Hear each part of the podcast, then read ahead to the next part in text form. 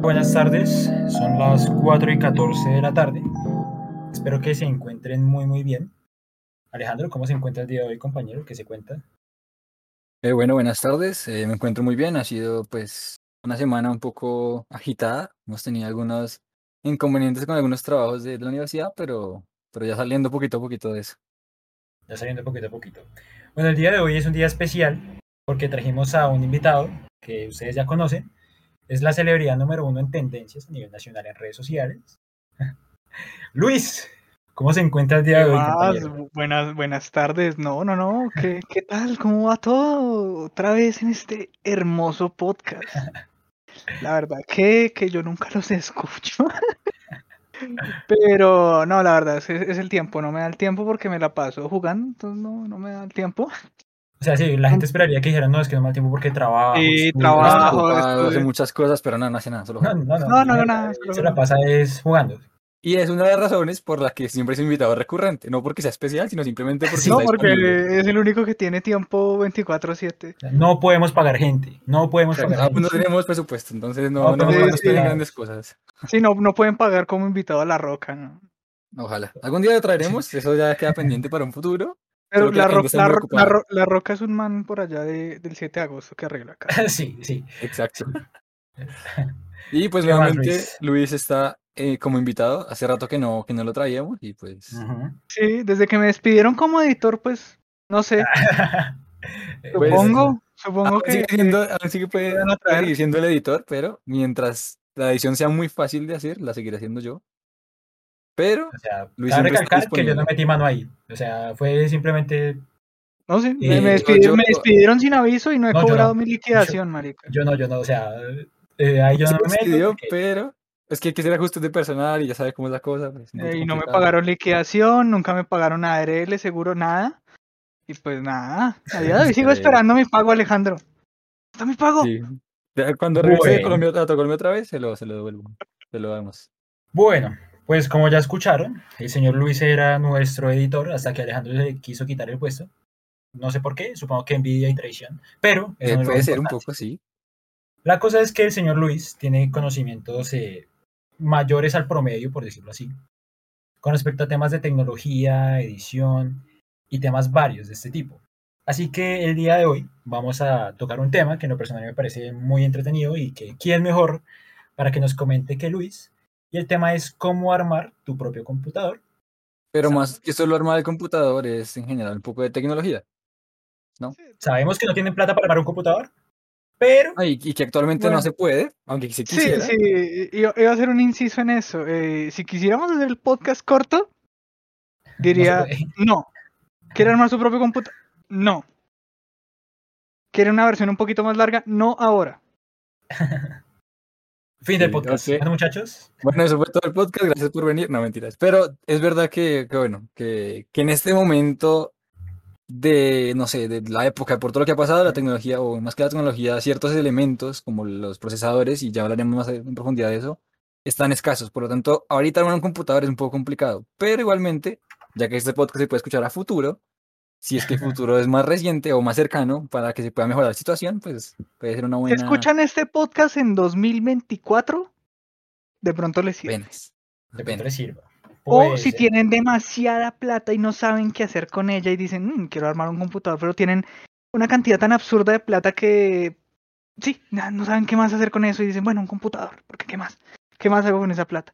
De resto, de los mortales que no tenemos eh, un presupuesto tan elevado para divertimento, pues eh, sí, el podcast es válido desde 2024, pro- probablemente. Probablemente sí, es que en esos años se mejora la situación. Pero antes de empezar, para hacer como una especie de contexto y preámbulo, preguntémosle a Luis cómo se a la tecnología o por qué Luis conoce tanto de tecnología. Uh, es que es, es una historia bastante larga, es una historia de amor bastante larga. Eh, todo como, no me enteras, no, eh, la verdad es que mm, desde muy pequeño siempre me ha, me ha gustado la tecnología y es por algo un poco como, como psicológico que a usted le gusta lo que no puede tener, ¿cierto? Digamos, esa mujer que uno quiere, pero sabe que no tiene los huevos de hablarle, sí, o ese televisor que uno siempre ha querido, pero pues no tiene la plata para comprarlo desde ahí nace el interés por la tecnología. Pues nosotros no es que no tengamos recursos, No es que yo sea una familia de estrato 1 ni nada de eso. Pero sí, pues, no sé, hemos logrado sobrevivir, pues. Y pues la verdad, para lujos, cuando yo era pequeño no había mucho. em, sí, mucho presupuesto para lujos, sí. O sea, pedir una consola era una cosa descabellada, sí. Mucha gente aquí que escuchará el podcast seguramente eh, ha pedido consolas de Navidad, de pronto se las han dado. Pero yo era aquel niño que tenía que pedir la consola siete años antes de que se la dieran. Sí, mi, mi primera consola fue un Ni Play 2. digas. Mi primera consola fue un Play 2 y eso fue en 2010. Mi primera consola fue un Xbox 360 y fue en el 2013. Después pasé un 360 en 2013. Y bueno, pero pues e- eso fueron, o sea, para conseguirlo fue una, un camino demasiado duro. O sea, de por sí tuve que ahorrarles a, a, a mis papás, tuve que ahorrarles una cantidad de plata tan exagerada que dijeron, bueno, sí, ya es hora de...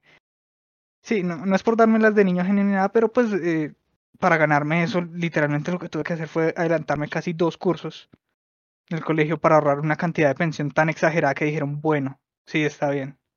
Sí, sí, sí, merece la, la Se consolita. lo merece. Sí, digamos que pues, me ahorré un millón de pesos en ese entonces cada curso. antes era Uy, claro. harto. Eh, Era, era una pensión exagerada en un colegio compestre saliendo de Bogotá que, uff, cobraban exagerado. Yo cuando entramos, entré a pagar en la universidad pagué menos inclusive que lo que pagaba, o sea, al, al año pagaba mucho menos. Que en ese colegio pagaba como 13, 14 millones de pesos al año. Y pues la universidad, dos semestres de 5 millones dan 10 millones, ya está. Sí, de, de ahí nació, de ahí nació y pues cuando muy chiquito pues me interesaba como sí estar con ese computador viejo, sacarle la máxima potencia que le pudiera sacar a un computador tan viejo y obsoleto y tal. Y ya después, eh, cuando las cosas mejoraron, pues uno se empieza a dar lujos y empieza a comprar sus cosas, ¿no? Sí, fue un gusto, un gusto adquirido. Sí, sí, adquirido y pues lo que le digo, o sea, uno desea aquello que no tiene. Sí. Ok. Curioso.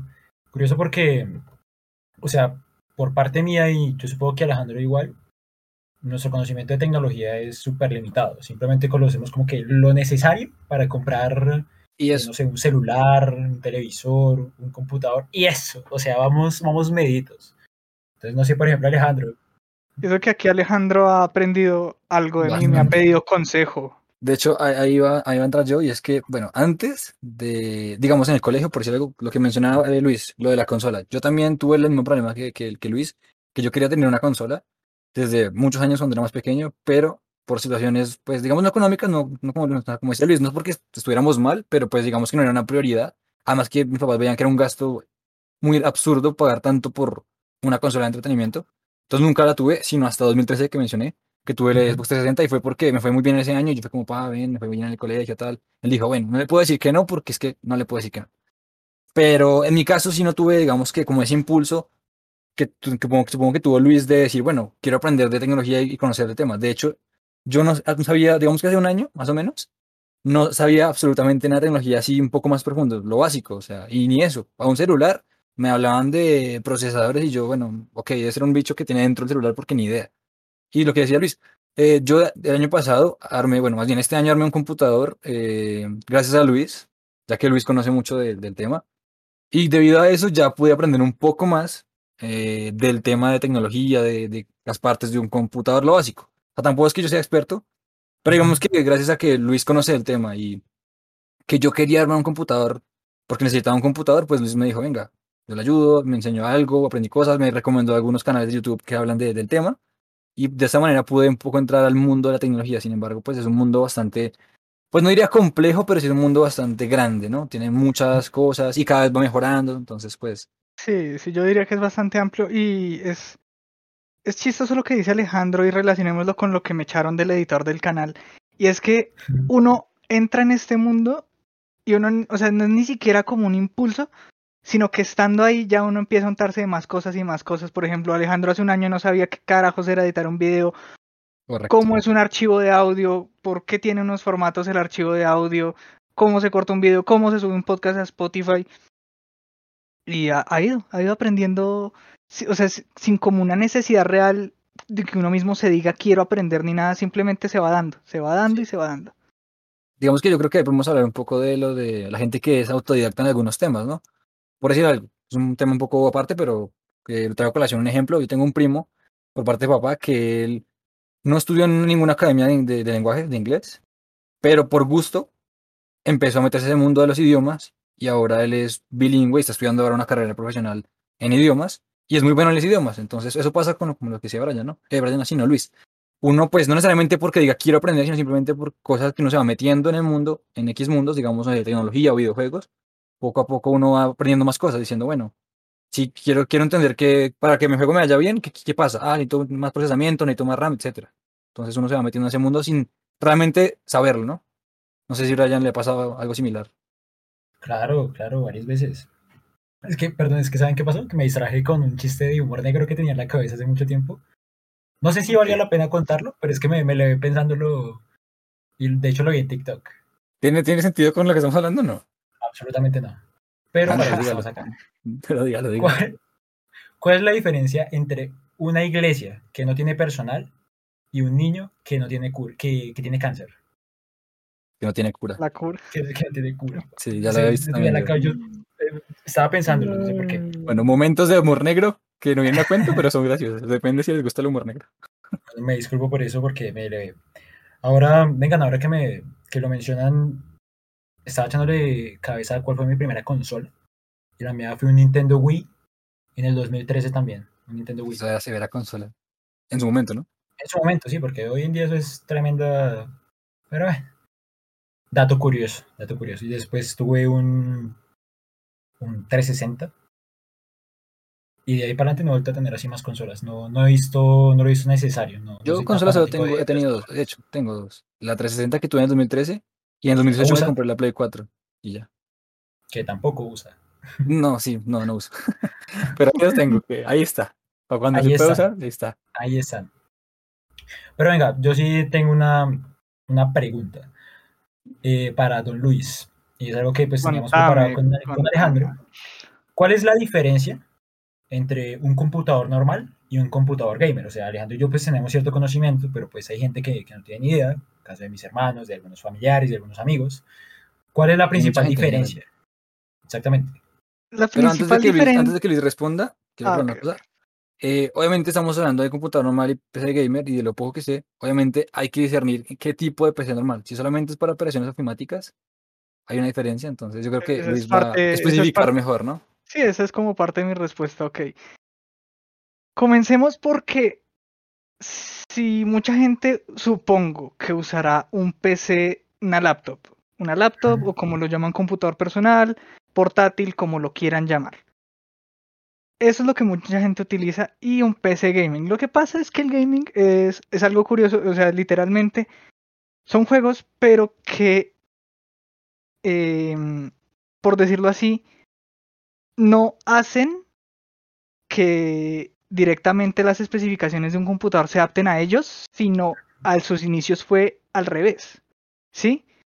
Eh, Pues obviamente los juegos tuvieron que adaptarse al, hardware que se estaba desarrollando en esa época. Eso es, no sé, 1900, o de los 80 para adelante más o menos, que empezó todo el rollo del PC gaming. Y es que em, toda esa clase de software em, se sí se adaptaba a, a- a esas máquinas que eran muy poco potentes y que pues todo mundo, o sea, se utilizaban para distintas cosas, ¿no? Pues en, en un principio el computador ni siquiera se concibió como para lo que usamos hoy en día, que es consumir media y, y algo de productividad, ¿no? Simplemente se, se usaron como máquinas eh, para, para mm, conteo de operaciones complejas y matemáticas y para que se pudiera seguir desarrollando bajo ese concepto, ¿no? Pero pues a medida que vieron que tenía éxito, simplemente decidieron pues comercializarlo, venderlo más comercializar y eh, pasar a, un software un poquito más em, amigable con el usuario, ¿no? Entonces eso hace que en el día de hoy una, la diferencia entre una PC gamer y una PC oficina no sea ninguna. O sea, en teoría no es ninguna, no hay ninguna diferencia en sus componentes. Ajá. Todos tienen la misma forma de componentes con una que otra variación, ¿no? Entonces, digamos, ¿Se puede usar una PC, game, una PC de oficina para gaming? Sí. ¿Se puede usar una PC de gaming para oficina? Sí, pero ahí ya viene el problema y es que el software cambió para, para requerir hardware y entonces se requieren ciertas cosas, digamos, hay gente que está, por ejemplo, en la publicidad, entonces requiere un tipo de hardware específico para correr ese software que no tiene todo el mismo hardware eh, por lo mismo, por los requerimientos. No sé si quieran preguntar algo antes de que andemos más en este tema. Eh, pues de pronto para hacer un poco más de, contexto, no sé si Luis lleva para ese tema, pero hablar un poco de las partes básicas que tiene un computador. Para, como usted mencionaba, que tanto un computador, digamos, de oficina o básico, entre comillas básico, con uno gamer es exactamente lo mismo en cuanto a componentes. No sé si quiere usted explicar cuáles son los componentes básicos. Sí, con, con, unas pequeñas diferencias, ¿no? Bueno, vamos allá entonces. Eh, básicamente todo computador desde afuera, hay tres tipos de computadora que se conciben hoy en día. Y que esto no parezca una exposición maldita sea. El caso. Trae diapositivas. Si no, si no, por si no saben, Luis tiene unas diapositivas. Ah, yo traía diapositivas, las estoy compartiendo, no, no mentiras. Eh, bueno, básicamente todos podemos ver un computador y todos nos podemos pintar tres situaciones diferentes. Una es una caja, si es como una caja negra o del color que la tengan, pero es una caja grande de unas dimensiones más o menos grandes, más o menos. Puede variar, hay diferentes tipos de tamaños, dependiendo del tipo de componentes, etcétera, pero para simplificar, está la caja que se tiene que conectar a un monitor y que se tiene que conectar a un teclado y un mouse y obviamente hacia una fuente de poder. Ahora, está el tipo laptop, portátil, como lo quieran llamar, personal, lo que sea. Trae todos estos elementos incorporados en una carcasa. Entonces tienen que hacer que el, o sea, lo diseñan de tal forma de que todos los componentes que tenga dentro del computador de, de torre quepan una pequeña carcasa y encima de esa carcasa viene un teclado y un mouse táctil y encima lo conectan a un monitor y todo lo venden en un paquete ya completo, ¿no? Y luego están los todo en uno, los all-in-one, que es una tendencia que no sé si arrancó. Creo que antes del 2010 inclusive puede ser, pero que del 2010 para hace unos dos, tres años, estuvo pegando fuerte y ya se murió porque pues no hay mucha conveniencia realmente. Lo que es un all-in-one es básicamente un computador que combina cosas de sobremesa, ¿sí? de la carcasa que todos vemos, y de portátil. Entonces lo que hace es pegar todo el sistema de componentes del, de la caja que nosotros vemos dentro de la pantalla, pero el teclado y el ratón sí son externos y también necesita una fuente externa de poder cosa que la, la portátil no tiene porque tiene su propia batería. Claro. Entonces son esos tres tipos de, de computadores, pero todos comparten la misma situación interna. Y es que requieren primero de un procesador, que básicamente me gustaría llamarlo como el cerebro de la máquina, pues. Sí, como si fuera un ser humano, sería el cerebro de la máquina. Se encarga de, pues, de procesar absolutamente, como su nombre lo indica, ¿no? Procesar absolutamente toda la información, es un proceso muy complejo que nadie de nosotros va a lograr entender muy fácilmente. Pero es un proceso que básicamente él toma señales eléctricas, los convierte en unos y ceros y luego a través de mucho software y mucho desarrollo que tuvieron en muchos años logran presentarnos con un montón de operaciones al mismo tiempo que dan todo lo que podemos ver. Sí, básicamente es traducir todos esos unos y ceros a una interfaz gráfica capaz de de cómo de contar eh, toda la información que nosotros vemos en pantalla, ¿no? Pero es un proceso muy largo. ¿Y ese procesador se traduce en potencia o...? El procesador, como le digo, es el, es el cerebro de la máquina y básicamente sin él la máquina no puede funcionar. Obviamente, pues, si hacemos la analogía con un, con un humano, pues un humano sin cerebro no puede funcionar, aunque sabemos que también un humano sin, bueno, eso es una excepción, aunque sabemos que también uh, un humano no puede funcionar sin pulmones, sin no sé qué, pero dejémoslo en que es el cerebro de la máquina porque es el que se encarga de hacer todo el procesamiento, realmente. ¿En dónde se sienta? Porque si hacemos la analogía, entonces se debe sentar en un sistema nervioso, que es el que transmite todos los impulsos eléctricos del cerebro al cuerpo, entonces si lo traducimos al PC, esa sería la motherboard. Todas las motherboard tienen un socket dependiendo si son dos. Ahora mismo solo hay dos tipos de, dos compañías que ofrecen procesadores que son eh, Intel y AMD. Y pues uno que otro eh, procesador basado en arquitectura de móviles, de celulares. Porque eso es diferente. Sí, digamos, Esos que tienen la- celulares. Sí, la arquitectura de celulares es muy diferente a la que maneja el computador, así compartan ciertas partes simi- similitudes como son el, el procesador. Todos los celulares también tienen procesador, pero entonces comparten una arquitectura diferente de, mm, como de, de cómo procesar los datos. Aunque pues todos digamos, pero pues, en el celular es WhatsApp y en el computador es WhatsApp, como me dice que es diferente. Son arquitecturas muy diferentes. De eso ya de hace años. Y pues ahorita están intentando unificarla, pero bueno, eso es tema para otro cuento. Bueno, entonces, todos los procesadores, sea eh, Intel o AMD, se sientan sobre una motherboard con un socket específico y eso se conecta a la memoria RAM. La memoria RAM básicamente Random Access Memory. eh, básicamente es lo que, lo que almacena datos temporales que pueda necesitar el procesador para hacer sus cálculos y tiene una capacidad limitada pero una velocidad elevada. Luego está eh, el disco duro que básicamente, hagan cuenta, sería como una parte del cerebro que fuera la memoria, ¿no? Entonces, Es ahí como se la guarda- memoria a largo plazo, ¿no? Mientras La memoria a largo corto plazo. plazo, más o menos. exactamente, esa es como la analogía que siempre se pone.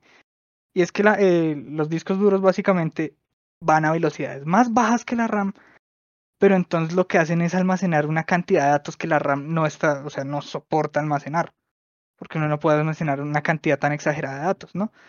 Ahorita mismo eh, ya los discos van subiendo de tera en tera.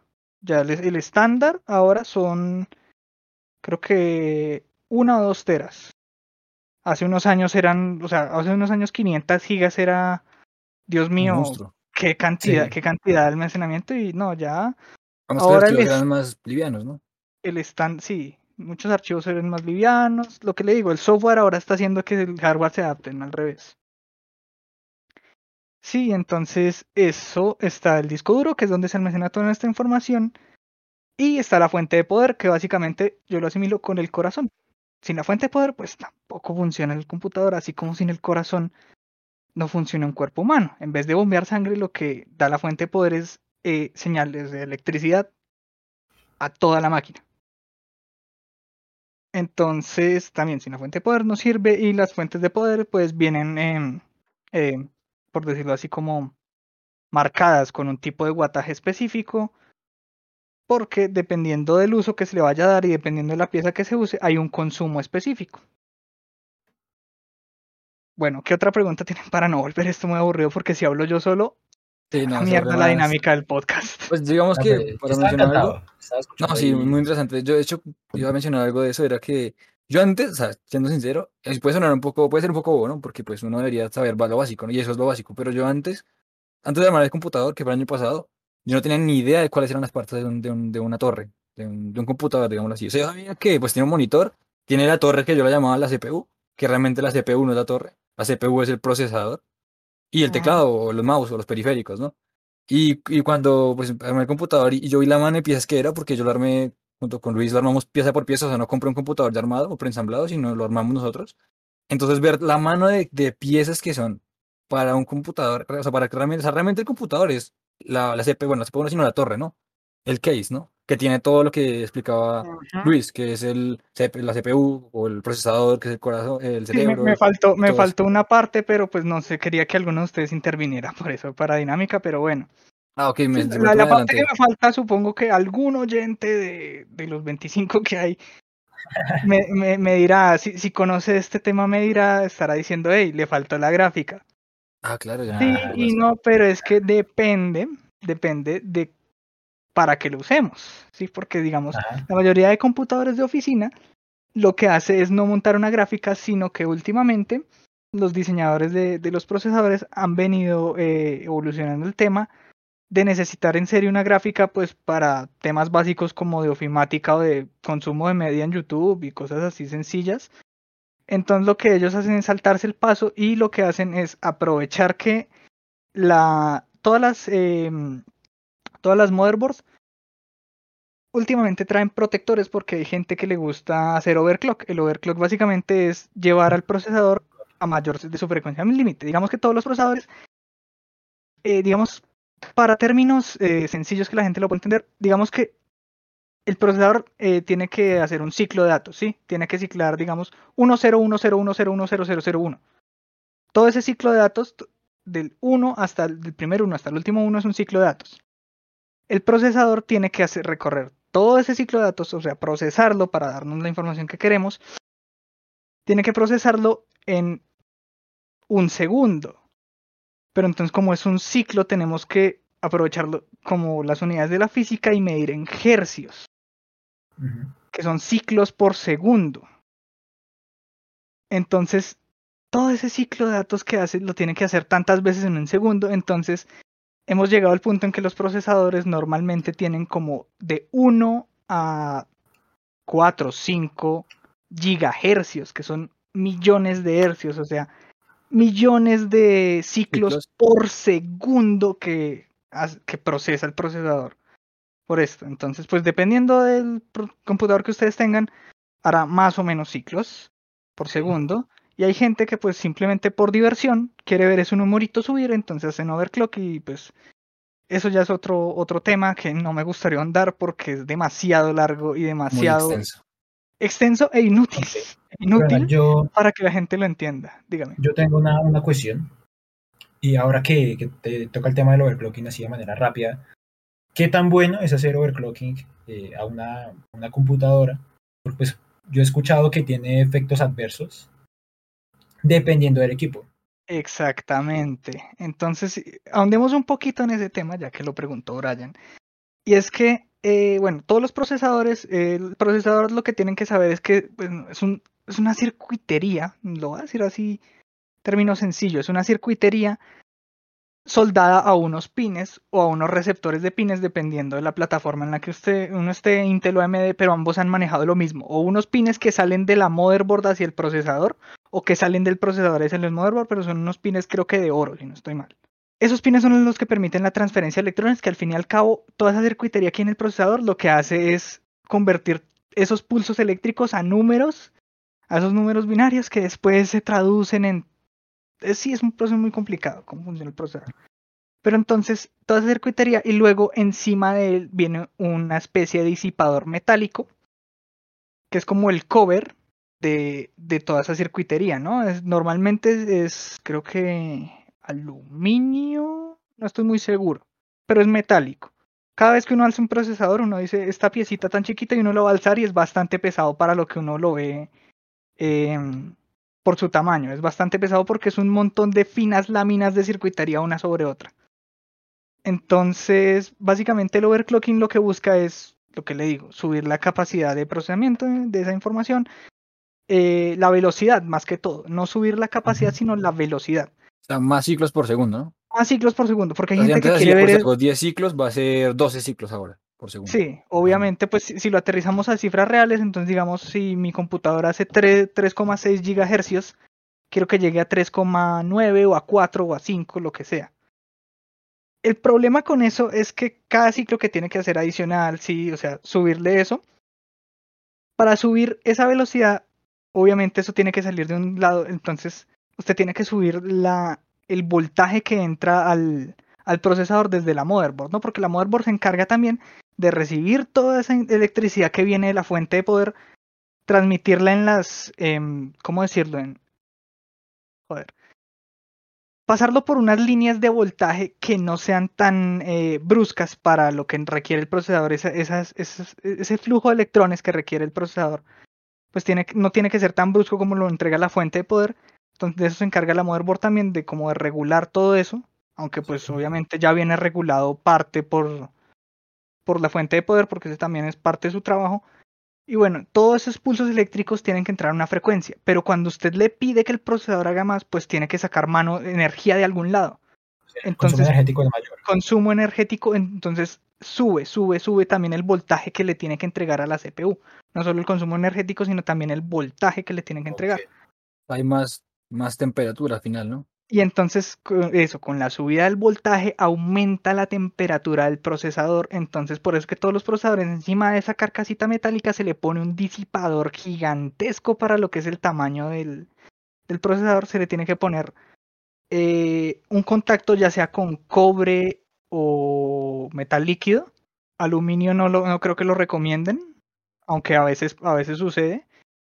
Y eh, básicamente es un disipador eh, que utiliza los principios de transferencia de calor, que mm, creo que Alejandro y yo eh, sabemos muy bien cómo funciona esa mierda. Y básicamente es un bloque lleno de aletas para disipar el calor y fuera de eso, encima para circular aire frío se le pone un ventilador que pues en realidad es un ventilador, es, es, es un- básicamente ayuda al flujo de aire frío Pero antes de que hacia continúe, para aclarar por si alguien no sabe qué son aletas, son, bueno, no sé, es como, digamos, en un carro está el radi- radiador, ¿no? Que son como un espacio donde hay varias láminas, digámoslo así.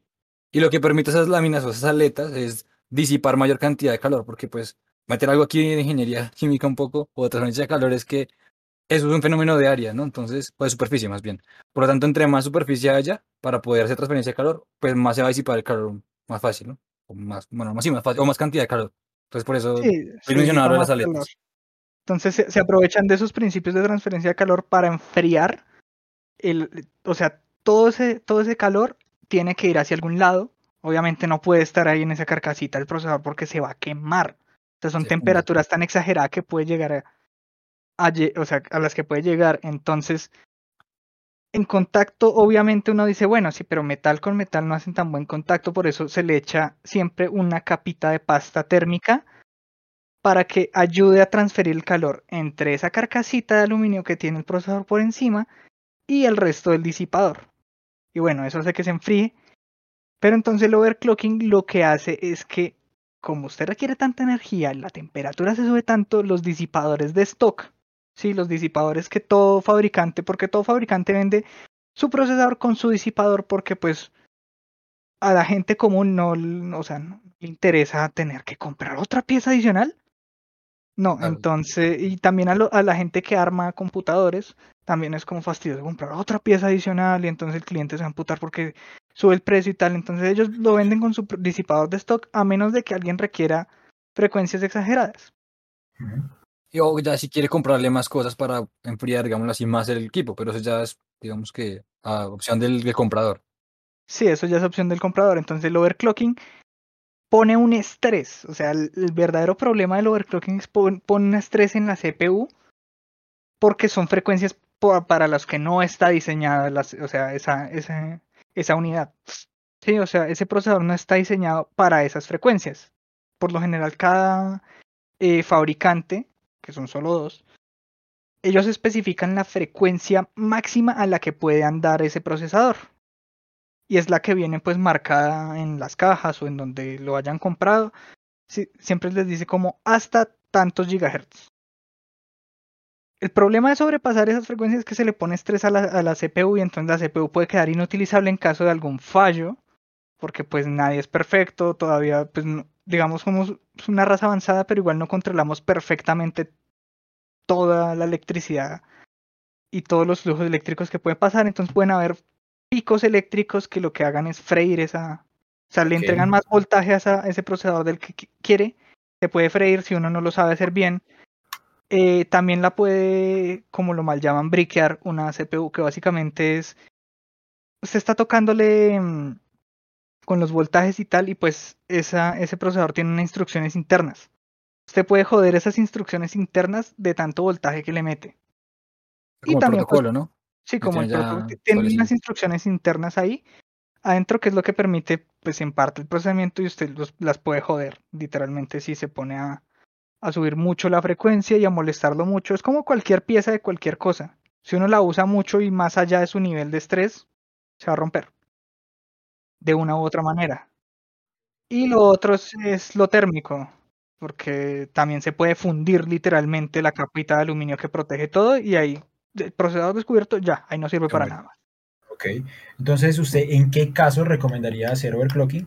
O, pues, de, de por sí diría, no, mejor no lo hagan y, y evítense problemas futuros. Yo, yo soy un fiel partidario de que la gente realmente no necesita ni overclocking ni refrigeración líquida, porque la refrigeración líquida es literalmente, No. yo la ligo al overclocking, a menos de que usted sea una persona que, Dios mío, lo jodan porque suene un ventilador. O sea, porque esas son las dos razones por que la gente overclockea. Potencia y... em, ah, usar refrigeración líquida, qué pena. Por eh, sacarle un poquito más de jugo al procesador y por eh, silencio. Sí, por, por lo, silenciosa que es una refrigeración líquida, no, suena, simplemente suena la bombita un poquito y ya, pero si, si tiene bomba y pues si la bomba es interna dentro del bloque de esto, no va a sonar para nada. A diferencia de un ventilador, eh, revolucionando a, no sé, 7000, 8000 revoluciones por minuto.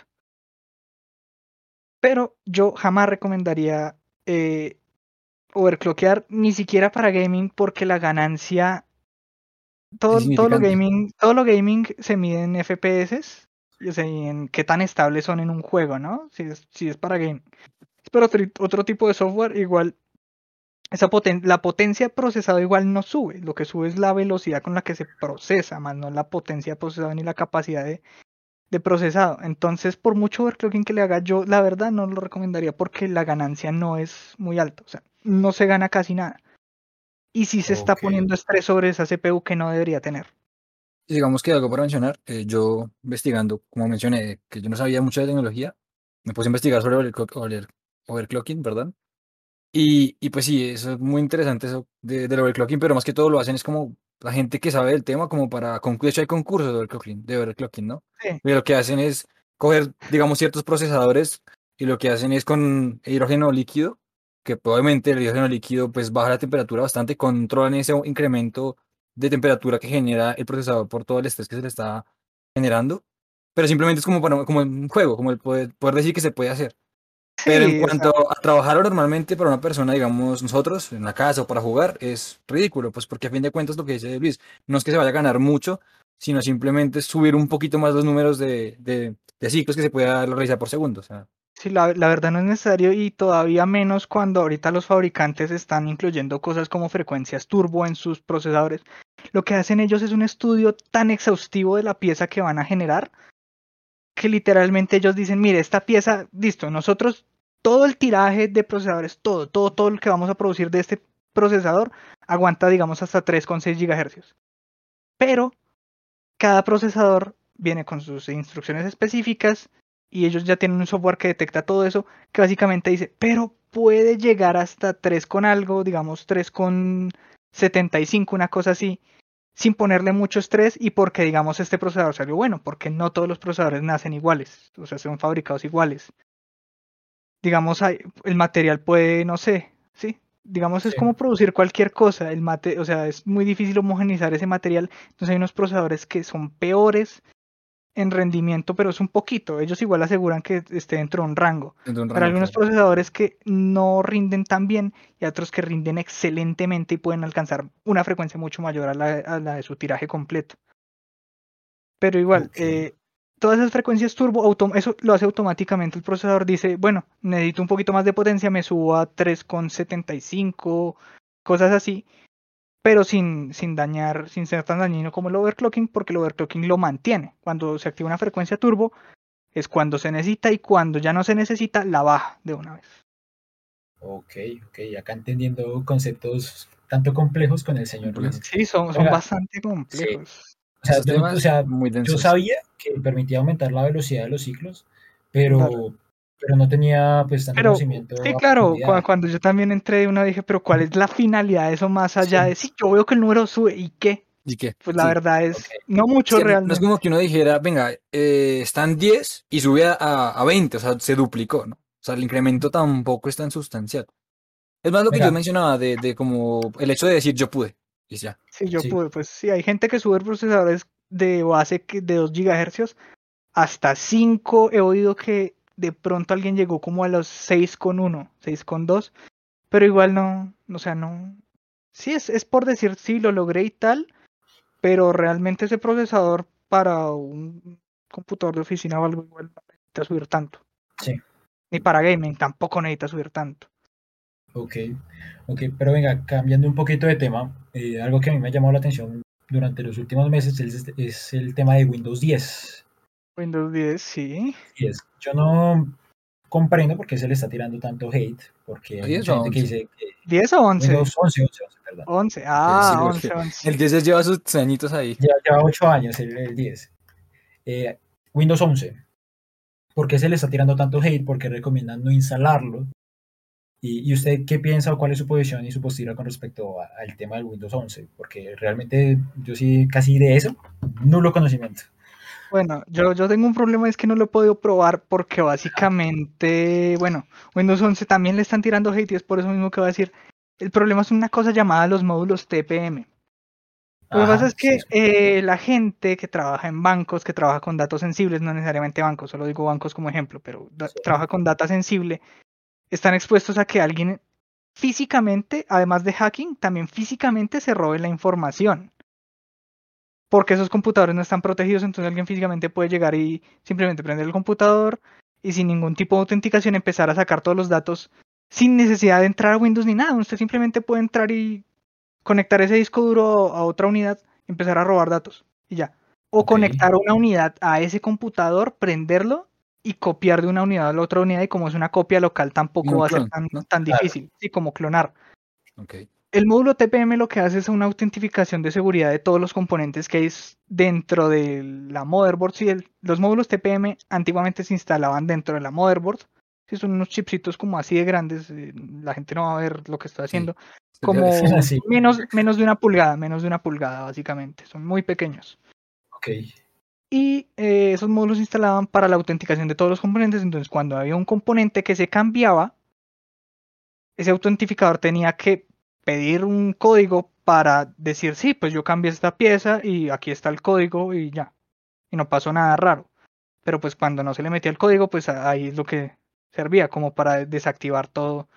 Es un, módulo de protección de seguridad de datos, no, no hay mucha ¿Eso lo tiene el Windows 11 o no lo tiene Windows 11? No, eso, es- eso es lo que requería Windows 11 para instalar, que todos los computadores que quisieran instalar Windows 11 tenían que tener un módulo TPM. ¿Qué pasa? En Mm, las ok. laptops era fácil porque usted podía mirar eh, literalmente en especificaciones de, de la laptop en, en el panel de control mirando dispositivos instalados, si el módulo estaba o no estaba y si no estaba activado usted podía ir a la BIOS y verificar si usted tenía la opción. Si no tenía la opción, pues simplemente baila, vaya y compres un módulo TPM, instálelo y ahí sí le puede correr Windows 11. Problema, que los que tenemos de sobremesa no necesariamente eh, tenemos módulo TPM porque nos interesa es eh, otro tipo de cosas, no la, no la seguridad de mi portátil ni la seguridad de datos sensibles ni nada por el estilo.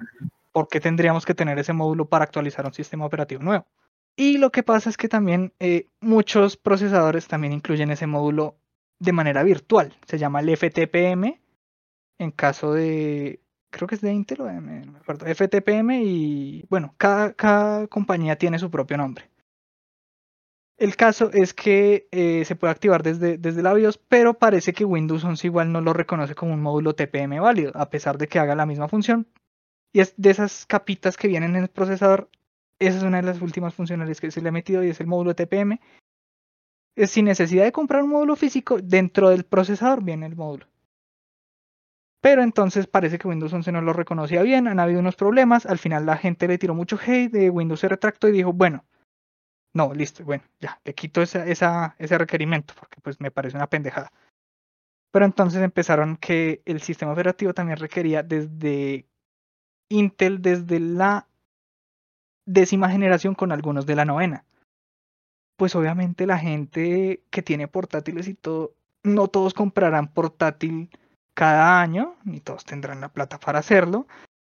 Igual hay gente que dice, pero pues este core de sexta, séptima generación funciona bien, ¿cuál es el problema?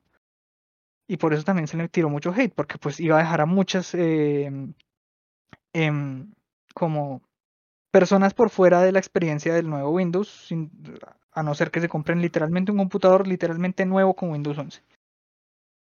Y al final, eh, bueno, se empezaron a resolver problemas de compatibilidad y tal, y al final pues es un sistema relativamente estable, pero no ofrece unas funciones, un cambio de funciones tan sustancial que verdad la gente quiera dar el salto. Es el problema, que la gente no quiere dar el salto y sí hubo muchos problemas para que la gente lo pudiera obtener. Igual, igual Windows, es una curva de aprendizaje, ¿no? O sea, igualmente Sí, cuando sacan un nuevo producto como ese, pues igual acuérdense cómo fue con Windows 10. Claro. La gente no quería saltar de Windows 7. No vamos a hablar de Windows 8. No, eso no existe. Eso, La gente no- Windows 8. La gente no, Nunca hay gente que todavía no quiere dar el salto a día de hoy de Windows 7 a Windows 10 y pues Y la que verdad es ya ha pasado mucho. Sí, es la estabilidad del sistema, hay unas funcionalidades y tal, pero pues realmente para la gente mortal que solo eh, ve películas, usa sus finanzas por internet, eh, De hecho, mi ofimática, papá el que- computador de trabajo lo tiene con Windows 7. Sí, pues o sea, no hay mucho cambio ni del 7 al 10 ni del 10 al 11, o sea, realmente no, no sé, cada uno puede elegir el que le parezca literalmente más bonito y ya. exacto. Esa es mi opinión. Cada en uno, cada uno elija el que, el que le parezca más bonito porque en funcionalidad realmente no hay nada nuevo. Pero venga, yo estaba escuchando la, hace poco un podcast también y mencionaban que eso del módulo TPM es una estrategia de Microsoft pues, para que la gente diga, no, no, no puedo instalar Windows 11, sencillamente voy a comprar un computador. computador. Voy a comprar Sí. una Surf, voy a comprar una Microsoft Surface o voy a comprar un computador eh, que ofrezca Microsoft o alguno de sus eh, asociados que son eh, Hewlett ¿cómo se llama Packard. esta compañía de mierda? Hewlett Packard, aunque Hewlett Packard a veces ofrece buenos eh, prearmados. Del, del, del, uy, Dell. malparidos, pirosos, asquerosos. Uy, no, no, Dell es una mierda. Dell es una mierda. No compren ningún computador, Dell, ni portátil, ni nada.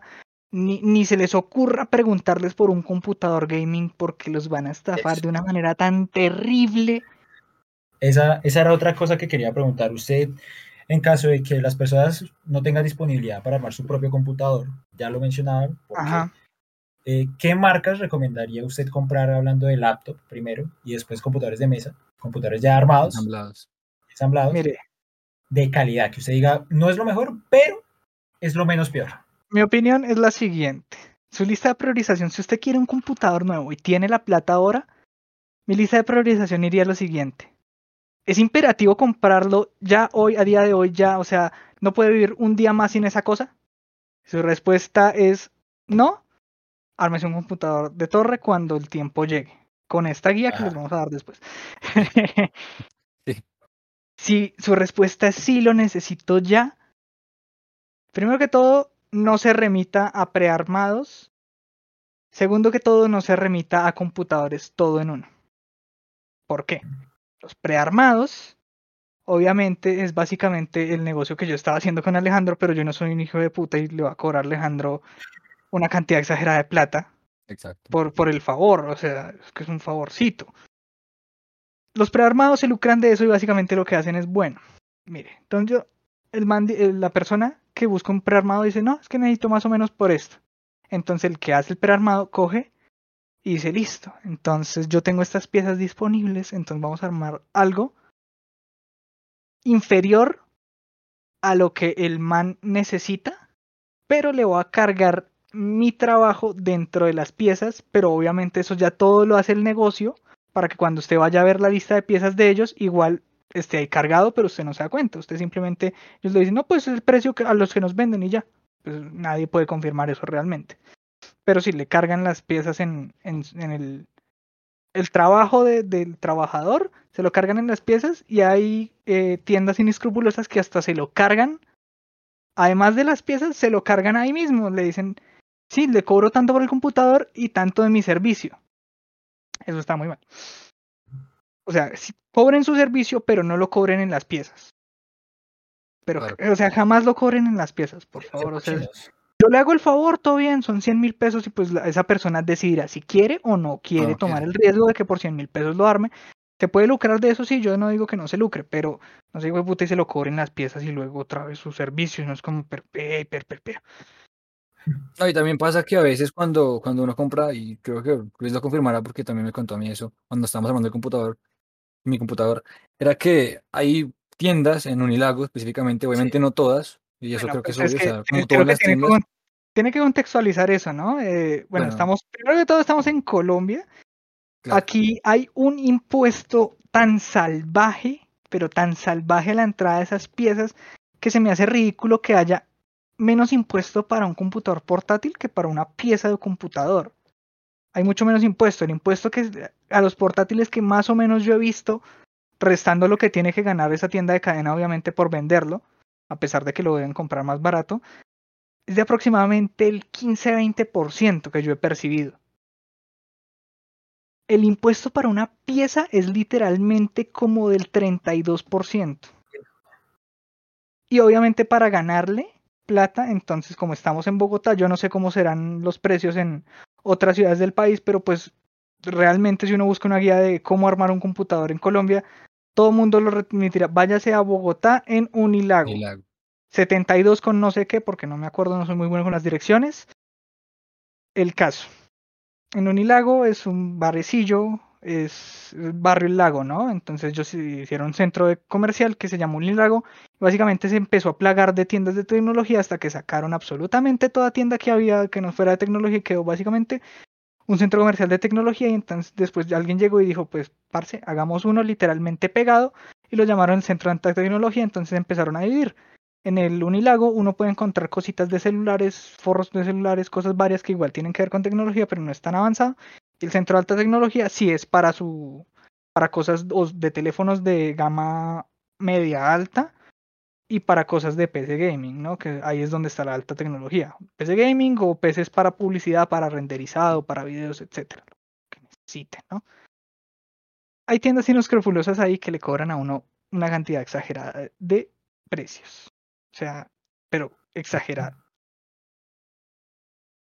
Pero Entonces, y la opción de si necesita el computador ya no puedo esperar. Pero antes de que comente eso, yo iba a decir lo de Sí, es que Alejandro estaba Sí, diciendo eso. iba a terminar la idea. Sí, pues, desde un contexto del Unilago, pero lo que iba a decir era que, aparte de lo que mencionaba Luis, de que cuando la gente, cuando no compra, ejemplo, en ciertas tiendas, no todas, porque no todas las tiendas son ratas, eh, en ciertas tiendas que le incrementan el costo o que le meten el costo de, de- de ensamblarlo entre cada una, cada una de las piezas, es que también le meten piezas que uno no conoce, y específicamente en las fuentes de poder, que las fuentes de poder son las piezas principales, porque si no tengo, si tengo una fuente de poder que no cumple, digamos, primero con el voltaje que piden los demás equipos, pues no va, o sea, equipos no, sino piezas no va a funcionar.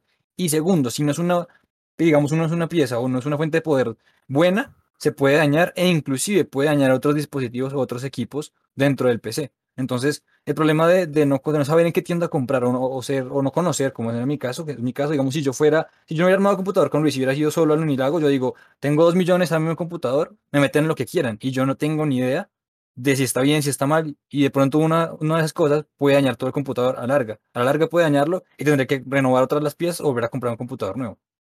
Por Sí, ejemplo, es la, co- más es la cosa. Hay gente inescrupulosa para todo, no solo pues para Claro. piezas de computador, pero sí está ese, ese caso de que uno lo pueden estafar así.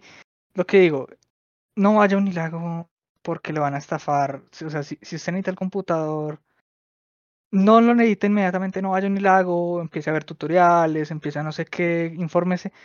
Sí, usted va a decir, pero solo me va a servir para armar un computador y ya esta información, pero pues lo que uno aprende realmente no es, nunca está de más realmente. Sí. Pues De acuerdo. sí se puede, sí se puede ahorrar uno un buen dinerito en eso. Entonces, no, si necesita el computador ya, eso, no vaya por prearmados, lo van a estafar horriblemente, así sea con marcas como Dell, Hewlett Packard, eh, marcas que hasta son, que se hacen llamar gaming, que son marcas nuevas, que venden también prearmados. Inclusive las mismas tiendas de Unilago tienen su sección de prearmados, porque no solo venden computadores, sino también vieron que ese negocio da lucro y venden sus prearmados. No se vaya ninguna de esas, lo van a estafar, lo van a estafar, hermano. Que usted diga, ah, es que yo tengo la plata para darlo. Sí, y hay gente que lo paga así porque si no esas tiendas estarían quebradas. Pero lo que les recomiendo, no lo hagan igual, ellos igual se tienen que lucrar.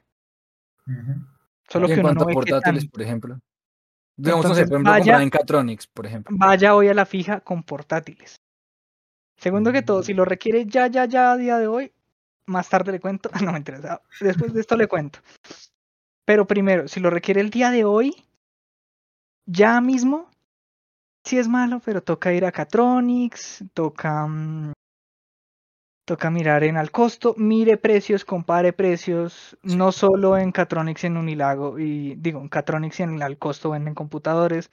Hay veces que hay en Jumbo, en Éxito, en un montón de tiendas, en En Falabella. Eh, mire, mire precios en todo lado donde tengan esa vaina en rebaja. Búsquese algo decente, pero barato. Sí. Mucha gente dirá, pero qué mierda es decente y barato, pendejo. O sea, deje de ser tan ambiguo. Sí. Búsquese algo así como un Core i5 y depende si usted va a estar mucho tiempo, o, si, o sea, si usted planea tener mucho tiempo o no con ese computador, 16 de RAM. Si planea estar mucho tiempo con ese computador, 16 de RAM. Si usted lo necesita ya porque es una emergencia, pero después planea comprarse otro computador, así sea portátil o no, o lo que sea, no, no, no planea estar mucho tiempo con él, va a ser desechable, 8 de RAM están bien. Verdad. Pero si usted planea que, porque hay mucho colombiano que dice, yo quiero que esta puta inversión dure como un putas, porque trabajar es una Y mierda Es carísimo. y es carísimo. 16 de RAM, hermano, no se vaya con menos. No, que es que no me alcanza la plata. No sé, intente ahorrar algo, pero no se vaya con 8 de RAM porque se va a quedar corto mañana, literalmente. Mañana se va a quedar corto. Claro. Eh, un Core i5, si no hay eh, Intel, obviamente está el AMD. Váyase también con un Ryzen 5. Ambos están a la par, aunque hace, si me hubiera preguntado hace uno o dos años, yo le diría el Ryzen sobre el Intel, pero ahorita Intel pues eh, mejoró su juego y pues ahorita tienen el mismo conteo de núcleos y casi de, de velocidad, entonces no hay problema. Intel o AMD, Core i5 y en caso de AMD, Ryzen Ryzen 5. Ok. Eh, la RAM, eh, 16 GB, obviamente no va a tener la mejor velocidad que debería tener. Y pues eh, si es el caso, si puede ver la velocidad y si la velocidad no es alta, digamos que la velocidad sí se mide en megahercios, busque algo más allá de 2400. Si no lo encuentra, váyase con Intel. Si encuentra algo más allá de 2400 dentro de su presupuesto, váyase con AMD. 1400 megahercios, ¿no? Se mide en megahercios. Megahercios. Eso hablando La- de portátil, ¿cierto? la Sí. velocidad del RAM, la velocidad de la RAM. Y eh, siempre intente buscar eh, un disco duro de Tera. Y sólido, ¿no? Estado sólido. Así se, no, así sea mecánico, intente buscar uno de Tera porque para usted va a ser una complicación después encontrar un maldito eh, disco de reemplazo para su computador. Em, sobre todo por los precios que ahorita se van a disparar como un putas. Entonces es más fácil que usted ya tenga su almacenamiento grande, gigantesco de una tera comprado y después hace la inversión para eh, subir un poquito el rendimiento del computador con un disco de estado sólido. Pero en lo posible intente eh, una tera, una tera. 500 gigas en estado sólido no está mal si usted no va a, eh, a llenar mucho de espacio de eso. O sea, si si usted cree que no va a jugar mucho, o sea, si usted cree que no va a jugar básicamente, o si usted cree que, por ejemplo, no, no llenar eso tanto de fotos, va a usar más cosas en línea, va, a usar em, La nube, por ejemplo. la nube, por ejemplo, entonces sí, eh, 500 gigas está bien, pero nunca se vaya por 240 en estado sólido porque es una estafa. Es una estafa.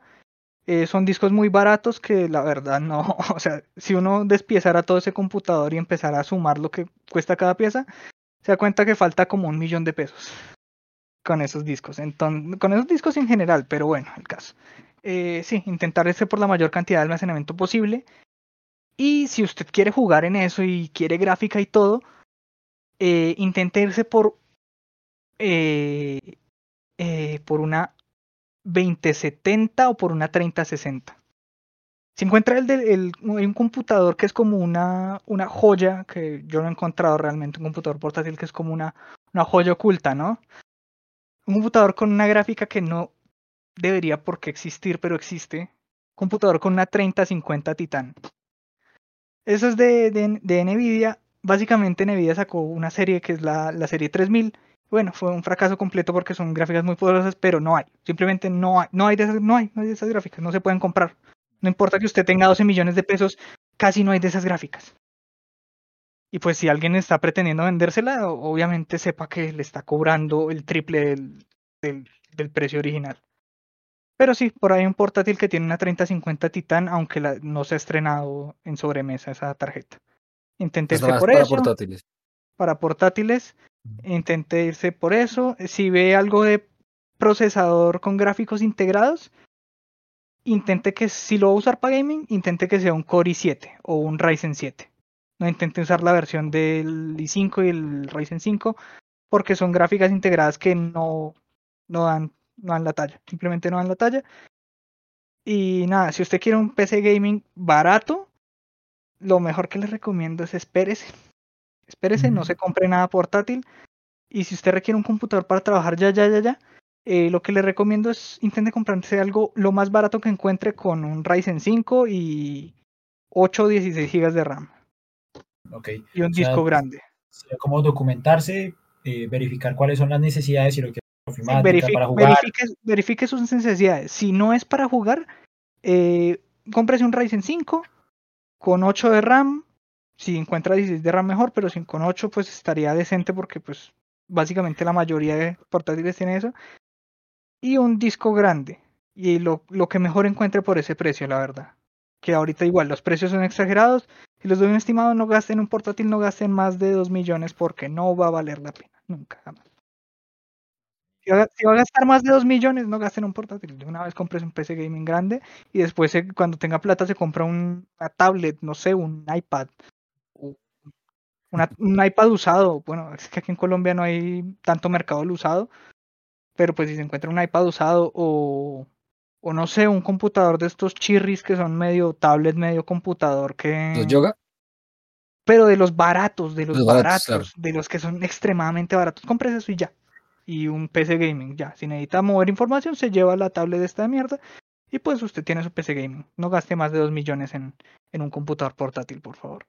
Ok, entonces ya saben, personas, lo que tienen que hacer para, en caso de que no quieran armar un computador y tengan la necesidad urgente De de, de comprarlo comprar ya. alguno, ya saben cuáles son las recomendaciones de acá de, de Don Luis, de Don Lucho. Que yo bajo ningún eh, eh, aspecto soy un experto. eh, yo no estoy certificado por ni mierda. Pero eh, pues llevo Miami me lo varios años. Miami me lo confirmó. Llevo varios años en, en este, en este, en este Mundo, eh, mundillo. mundillo, mundillo, y yo sé cuando algo pues parece que está con sobreprecio y tal, entonces le recomiendo no más de 2 millones y eh, Ryzen 5, Core i5, 8 16 de RAM y la mayor cantidad de disco que puedan obtener. Ok, perfecto. Ahora, a lo que vinimos y, y lo que la gente realmente está esperando, a pesar de que saben que no pueden porque no tienen la plata. Y Sí, el problema es sí, que aunque tuvieran la plata, ahorita está muy, aunque muy tengan la plata exacta que diga, pues parce, Sí. yo me voy a armar un computador de 3 dar el millones. No, ahorita no es un buen momento realmente. Entonces, A menos, a menos de lo que le dije, que usted Sí. eh, sea un oyente de nosotros y tenga 12 millones en su bolsillo que diga, parce, me molestan físicamente estos 12 millones y no tengo nada que hacer con ellos y la verdad no me importa quemarlos, inviértalos en una PC gaming. De lo contrario, si es una persona común, silvestre como nosotros, aguántese, maldita sea. ok. Ahora, no, eh, la idea es no tocar tema de precios, sino simplemente dar como una guía de etapas para comprar los eh, las piezas, dónde comprarlas, dónde conseguirlas, Sí, y, y que hacer. todo vaya en sinergia con su objetivo principal, ya sea ok. que quiera un, game- PC gamer de una gama un tanto media, algo promedio, tampoco quiero el, el computador de Auronplay, o sea, Ese era monstruoso, sí, Sí, que, o sea, tiene tampoco- Threadripper y no sé qué cosas, ¿no? Sí, sí, sí, exacto. algo por ejemplo como lo que usted tiene, un computador de, de su nivel. Sí, sí, esa, esa serie de pasos para conseguir un Miren, computador así. Miren, lo que yo siempre hago con todos mis clientes, a pesar de que ya me retiré el negocio porque mi último eh, cliente fue un... ¿Era su tía? Sí, creo que era su tía Alejandra. Sí, sí, mi tío. Pero al final no compró nada porque no había Al plata. final no compraron nada porque no tenían el presupuesto. Digamos que el último que- cliente efectivo fui yo. Sí, es lo que yo primero siempre eh, pregunto. No me importa cuál sea la respuesta, solo dígame cuál es su presupuesto, cuál es su rango, porque con eso vamos a saber qué tipo de computadora armar. Si su presupuesto es de cero, o sea que se lo, no sé, de cero a uno. Lo, De cero lo a consiga un- gratis. no, mentira, si su presupuesto es más o menos cercano al millón de pesos, eh, por favor sálgase del podcast. Sí, si No, no se ataca. No, no hay manera, no, no hay manera. No mentira, ataca, no mentira. No, no, no es por insultar, pero eh, no es recomendable. O sea, si usted tiene un millón de pesos, eh, siga ahorrando, siga ahorrando. No, es que. Ahí va bien, es que, es que No no, le se puede alcanza armar para- así. Es imposible.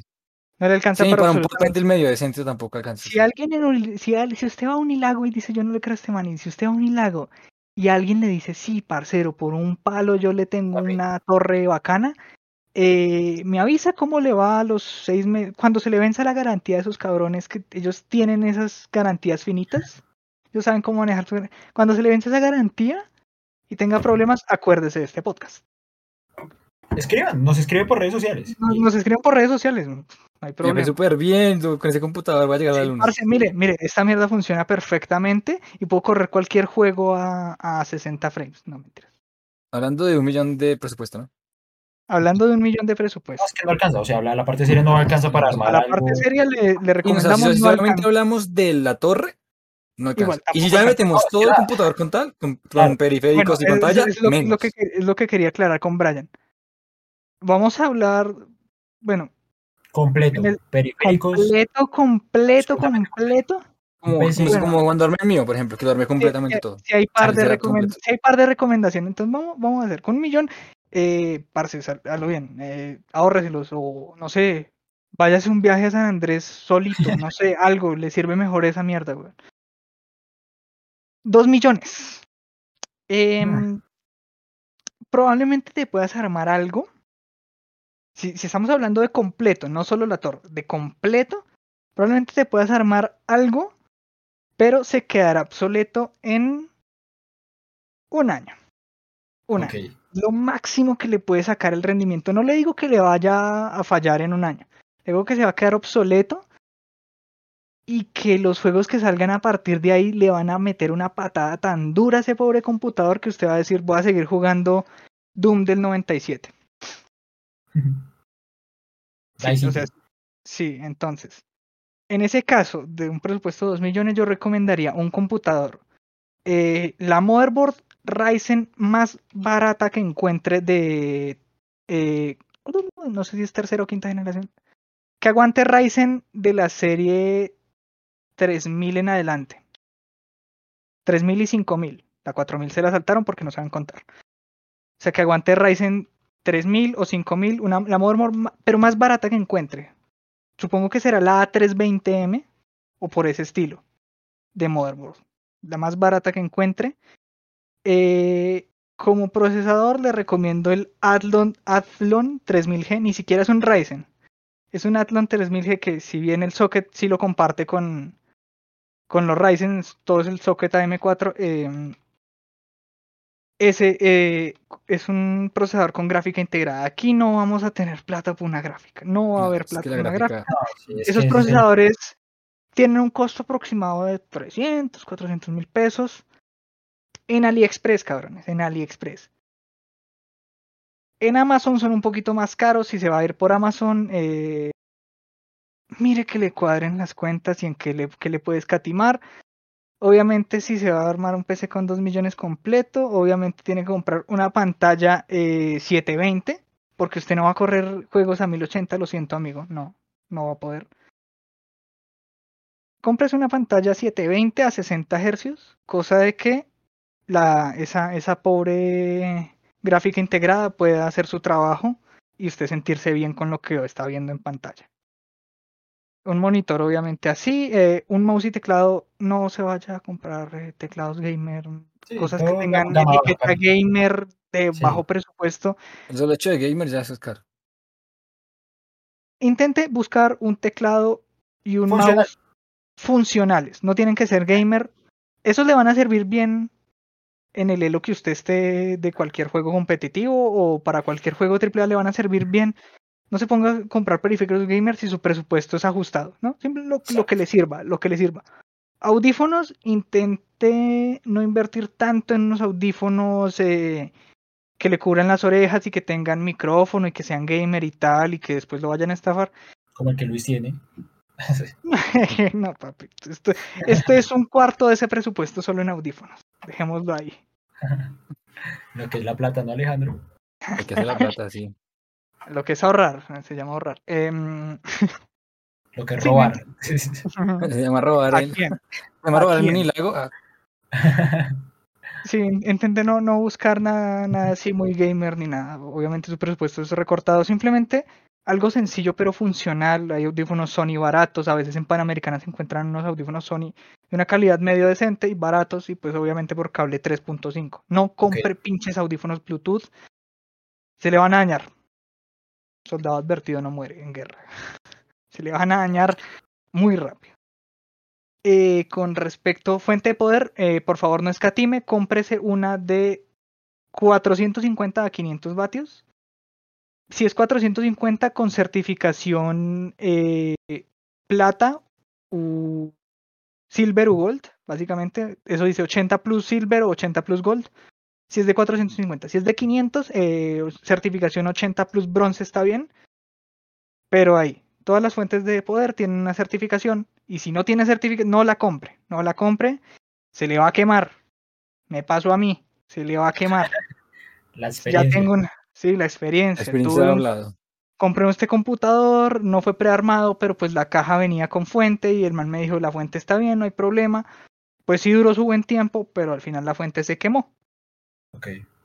Y el problema es que si la fuente se le quema, amigo, usted no va a poder prender esa mierda jamás hasta que le compre una nueva.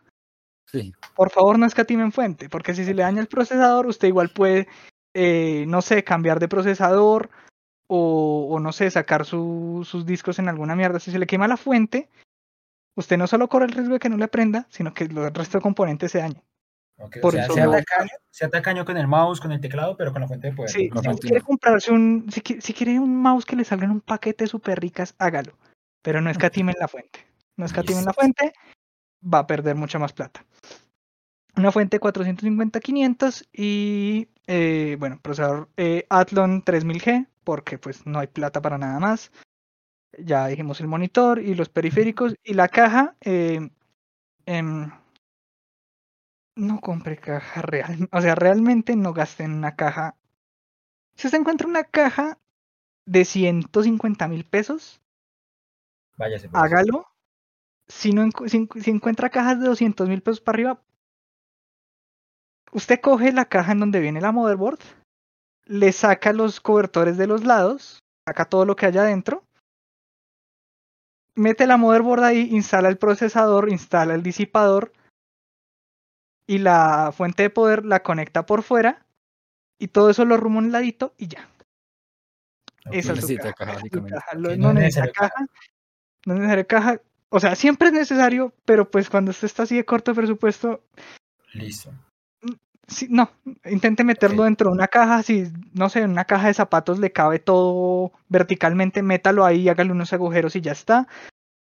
Sí, intente, Listo. Intente no pushear el computador más de 8 horas, porque se va a asar. Listo.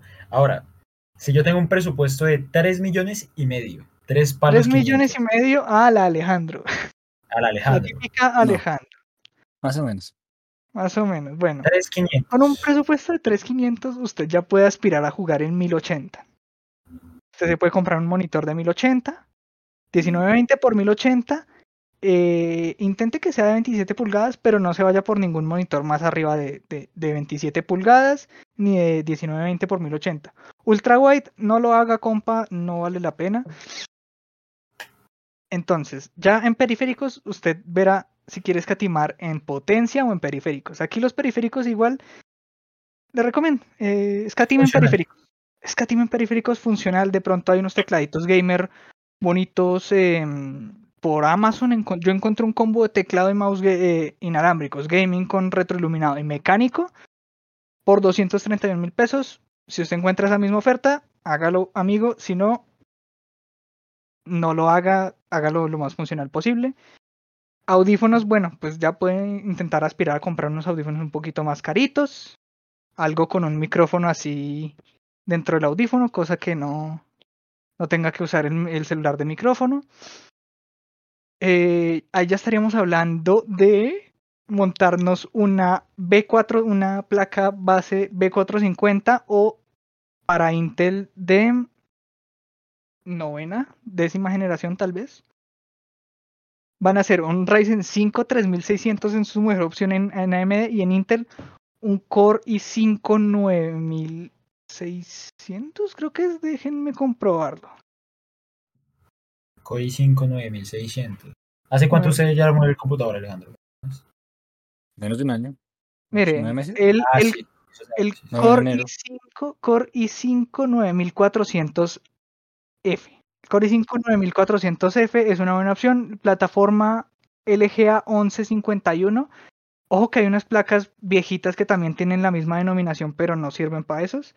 Entonces te- tengan mucho cuidado. Tiene que ser una placa nueva. Tiene que ser una placa nueva.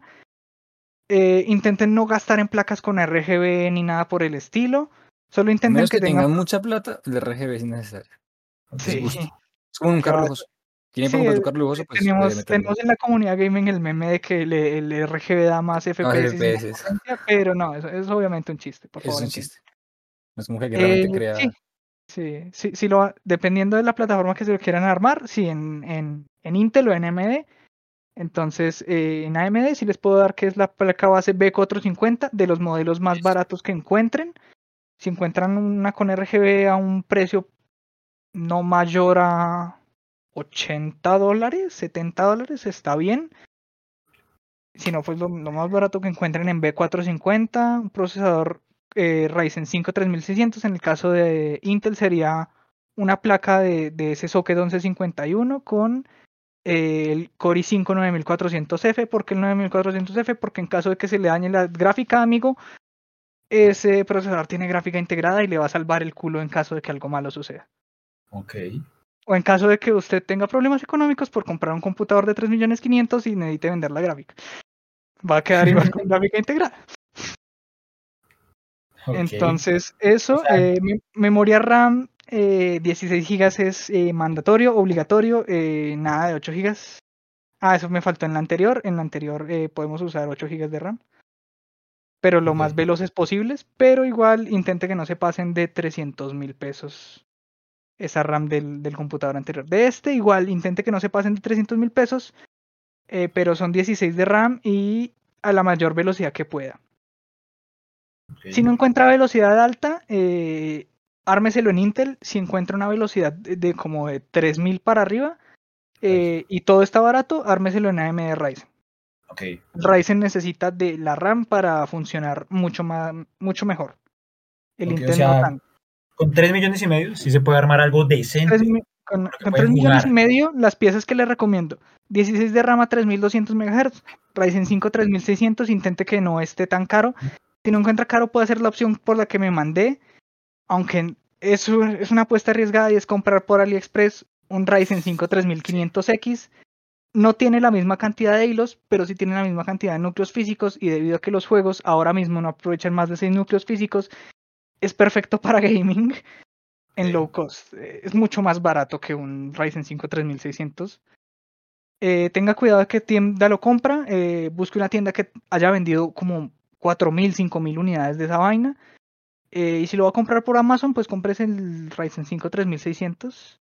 Ahí creo que puede entrar dentro del presupuesto. Eh, dejen el disipador de stock. eh, no van a necesitar eh, refrigeración líquida ni nada por el estilo, porque ese disipador aguanta bien hasta 4,1 GHz, se los digo personalmente. Ese disipador lo tengo yo en el mío y el mío lo tengo aguanta. ¿No? Listo. Sí, Venga, son los mismos procesadores.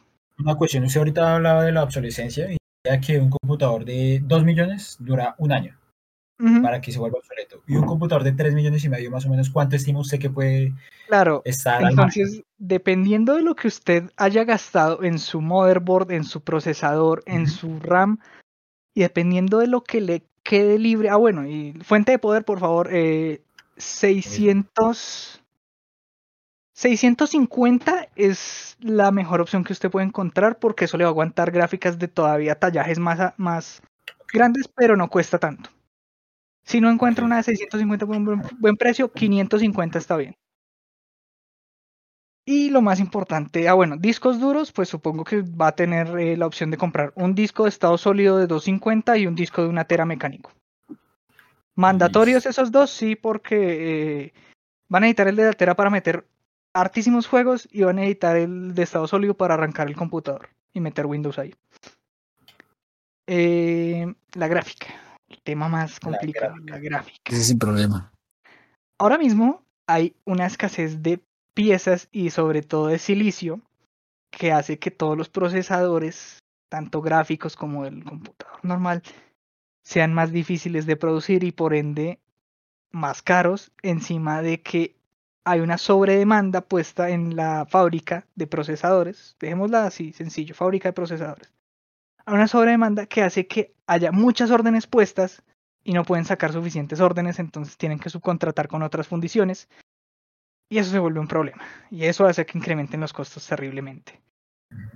Ahora, tampoco ayuda de que hay unos desgraciados que les gusta eh, la minería, la minería digital de criptomonedas, Entonces los señores abarcaron todas las tarjetas gráficas que iban a salir a precio original, las están usando y las que están vendiendo obviamente están en un estado fatal porque las usan 24/7 a su máxima potencia y obviamente con la menor cantidad de potencia que le puedan dar, porque pues quieren ahorrar. Cualquier peso que puedan ahorrar es para ellos es ganancia. Entonces eh, intente evitar comprar gráficas de segunda mano de China, no compre por AliExpress jamás, lo van a estafar. No, no compré jamás. Eh, el problema de AliExpress es que, bueno, sí, hay gente que dice que es una plataforma segura y tal, pero los cabrones no tienen eh, envíos gratis a Colombia ni nada por el estilo. Y si usted tiene que devolver esa mierda hasta China, eh, le va a salir por el mismo precio. Entonces, no lo haga, compa. Por experiencia propia no lo hago. por experiencia propia, no lo haga, compa. Intente buscar tarjetas gráficas de segunda mano, em, probablemente por eBay. En eBay son algo más eh, honestos que por AliExpress y que por Mercado Libre. Eh, algo, algo barato, razonable, que no pase de un millón novecientos. Si es una tarjeta gráfica em, RX de, de la serie RX 5600 XT. ¿Sí? Eso, eso sería mm, como el, el estándar de, de- de desempeño que buscamos, ¿no? Algo por ese estilo, una gráfica de 6 GB de video RAM y em, de más o menos eh, 2 millones de pesos. Si consigue una de Ok. 8, mejor. Intente evitar las gráficas usadas AMD, sobre todo las de la serie RX 500 y 400, que muy probablemente son de minería, así le digan que no, muy probablemente son de minería. Eh, en Nvidia se puede comprar una 1660 de 6 GB, lo que le digo, hasta 2 millones. Si le piden más de 2 millones, no haga la compra. Intente buscar por Amazon, por Unilago. A veces en Unilago, pues sí, nos quejamos de que son unos estafadores de mierda, pero a veces eh, se les sale el lado bueno y bajan eh, unas gráficas de precio, sobre todo estas de baja gama. Em, gama baja media, realmente. Gama baja, pues es algo que realmente Es no un para cosas climáticas, tampoco es. Sí, o sea, hay gama bajas así, algo así como si le ofrecen la GT 1030 al señor de 2 millones de pesos de presupuesto, siga igual con el procesador, es mejor que esa mierda de GT 1030. Es, la GT 1030 es una estafa completa, no le pueden cobrar 400 mil pesos por una gráfica de una giga de video RAM. Em, y nada, para el de 3 millones 500, y 1660 o eh, RX 5600. Supongo que se puede comprar eh, RX 580, 570 o 480, 470. Son más baratas, le va a quedar más presupuesto para RGB, pero eh, que sea una fuente confiable. Por ahí, por ahí. Si lo va a comprar por AliExpress, no lo haga. Solo compre por AliExpress eh, probablemente procesador de una tienda que haya vendido más de 4.000 unidades y RAM lo mismo, una tienda que haya vendido más de 4.000 unidades. Y nada, la gráfica es un tema complicado. Si usted consigue una 3060 Titan a los 300 dólares que vale fabricarla, eh, lo odio, maldito desgraciado, y cómprela. Si llega a encontrar una gráfica de esas, Si la llega a encontrar a ese de una, precio, ni lo piense. lo odio, maldito desgraciado, y probablemente se la intente comprar. O sea, así no esté armando un computador, invierta en eso. Invierta en Métale eso. porque eso es un ganancia, es más mejor que la criptomoneda. Sí, en serio, si usted, lo que pasa es que también el mercado de las gráficas subió porque hay gente que hace eso, literalmente llegó y dijo, oh, salió la 3060 Titan, la compran, esperan a que se agoten y luego dicen, oh, tengo la 3060, vale 2.500 dólares. Usted pagó 300, le está ganando 2.200 y se va a vender Nueve palos. instantáneamente. Y va posiblemente, exacto. O sea, no, ni Se va a siquiera vender van a pensar, o sea, toca, porque no hay más. Sí, no va a haber gente que va a, no va a pujar, literalmente le va a mandar un mensaje interno y le va a decir, Tome, ya, plata. ya, usted, yo, 9 millones de pesos ya. Sí, Hágale. tal cual. En la, pues en Unilago puede que encuentre esas 3060 por 3 mil, no lo haga, por 3 millones de pesos, no lo haga, no, simplemente no lo haga. Eso es Ok, solo si la consigue a precio estándar. Un precio por menos más razonable, ¿no? Porque ahorita está muy difícil. Sí, es muy difícil encontrarlo. Sobre todo en Colombia también. Y retomo la pregunta. Entonces, ¿cuánto tiempo cree usted que sea un computador de 3 millones y medio? que Ese se mantenga al computador. margen? Básicamente, computador? ese computador como el que yo y Alejandro tenemos. Lo que pasa es que Alejandro tiene un recorte en gráfico un poquito eh, inesperado por problemas inesperados, pero bueno, al menos no se quedó sin nada. Sí. al menos no se quedó pelado. Eh, un computador como el que yo tengo, básicamente le va a durar a usted por ahí unos cuatro años a lo máximo. Los juegos lo van a patear, pero no lo van a patear tan duro como el de un año, sino que lo van a patear a decirle a usted, bueno, este juego le corre a 1080, pero a gráficos medios, que todavía es aceptable. Ok, Para que se quede totalmente obsoleto por ahí unos seis años. ok, o sea, no, o sea, 3 millones y medio sí es una buena inversión para, para armar Claro, un computador. Claro, claro, Y obviamente. pues, Y la ventaja es que ese tipo de computador admite updates, admite actualizaciones, ¿no? Por ejemplo, si le quieren meter un procesador más, más grande, o mejor, perdón, más grande, sino mejor. por eso recomiendo las placas mejor. base B450. Si puede encontrar una B550 por menos de 60 dólares, eh, inviértalo sin pensarlo así no tenga RGB, porque eh, soportan la serie 5000 de Ryzen y esa serie básicamente pues puede aguantar muchos más años que la serie 3000. Aunque no hay muchas diferencias en performance, le van a dar más soporte. Ok, perfecto. Bueno, Luis, ¿cómo se la pasó el día de hoy, compañero? Bien, bien, pues sentí que hablé mucho. No, Realmente. pues para eso vino, para, Para eso eso se, vino. se- se Claro, trajo. pues no sé, no sé, no sé si la gente se aburre o no de oírme tanto tiempo. Pues si se aburre, de malas. o sea, Lo malas porque es nuestro podcast. es nuestro podcast, lo que queremos. Brian dice, en mi podcast se hace lo Igualmente, que yo pues, diga". Este tema es bastante denso y obviamente denso. profundizar en este mundo es pues muy denso. Pero pues por lo menos para hacer una abrebocas de pronto para alguien que no conozca mucho, como es mi caso antes, o, o inclusive ahora todavía, escuche y diga, venga, me Sí. interesó lo que habló este man, voy a investigar, tal. Así que puede ser una puerta Sí. para entrar a ese mundo. Y es que es una, es una- inversión a largo plazo realmente. Si ustedes miran, pues la obsolescencia de un computador de 3 millones 500, 6 años, no está ni tan mal. Lo que pasa es que mucha gente tiene miedo de invertir tanto y que se quede obsoleto rápidamente. Y el problema es, hay un punto dulce en donde eso pasa. ¿sí? Si usted, digamos, va a invertir 2 millones, esa vaina se va a quedar obsoleta muy rápido y no le va a servir nada. Si usted invierte 3 millones 500, probablemente encuentre algo bueno que le va a durar harto. Pero si usted ya es de los entusiastas que gasta mucho dinero, que usted está dispuesto a gastar mucho dinero en un computador de estos de gama altísima, igual se va a quedar muy rápido obsoleto en la gama alta porque la gama alta se la pasa actualizándose cada rato. Sí. Entonces la gente que compró una 2080 en 2018, hoy a 2021 dice, maldita sea, weón, porque la 3080, la, la serie, la siguiente generación de gráficas de esa, casi que le duplica la, mm, la potencia gráfica. Y es que duplicar esa potencia es algo muy complicado y es una cosa abismal y están casi por el mismo precio ambas. Claro.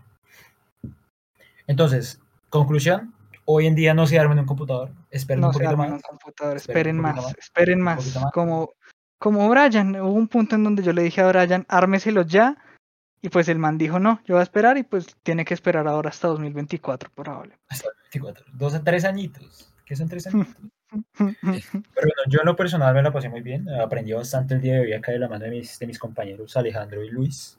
Esperamos que les haya gustado muchísimo este podcast. Luis, ¿cómo se va a despedir, compañero? Porque Hombre, pues no, la, la verdad, muchas gracias por invitarme. Este es un tema que a mí realmente me apasiona porque, pues no sé, me gusta mucho este mundillo y que la gente aprenda que, sobre todo a que no la estafen con esto, ¿no? Porque es muy frustrante cuando uno ve a alguien que gastó 7 millones de pesos en un computador y es una porquería peor que la que yo tengo. que bajo ningún concepto mi computador es gama alta, pero pues pega duro para lo que valió. Ok. De hecho, pues en base a lo que hablamos hoy, yo creo que podríamos dejar la puerta abierta para hacer una segunda parte más adelante, siempre y cuando encontremos la disponibilidad de nuestro amigo Luis, porque va a ser un poquito más complicado Va a ser un él. poquito más complicado cuadrar sobre todo horarios porque la diferencia horaria se va a volver dos Sí. horas. En el en próximo Canadá. podcast que, que grabemos con Luis, va a ser creo que el último acá en Colombia, si no estoy mal. Sí. Eh, nos comentará un poquito más acerca de, de hacia dónde se va y por qué va a ser más Sí. complicado que nos reunamos eh, nuevamente. Sí, Alejandro, como incógnita. como incógnita, sí. Sí. Como eh, teaser, como teaser como para el teaser siguiente. del siguiente capítulo.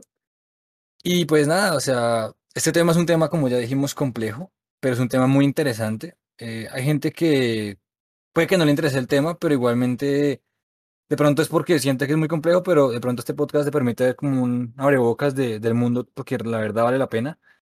Y, y digamos lo que decía también Luis al principio, era que no es que uno se tiene que forzar o decir, tengo que, quiero aprender, sino que simplemente por metiéndose poquito a poquito en el mundo uno se va cada vez queriendo saber más.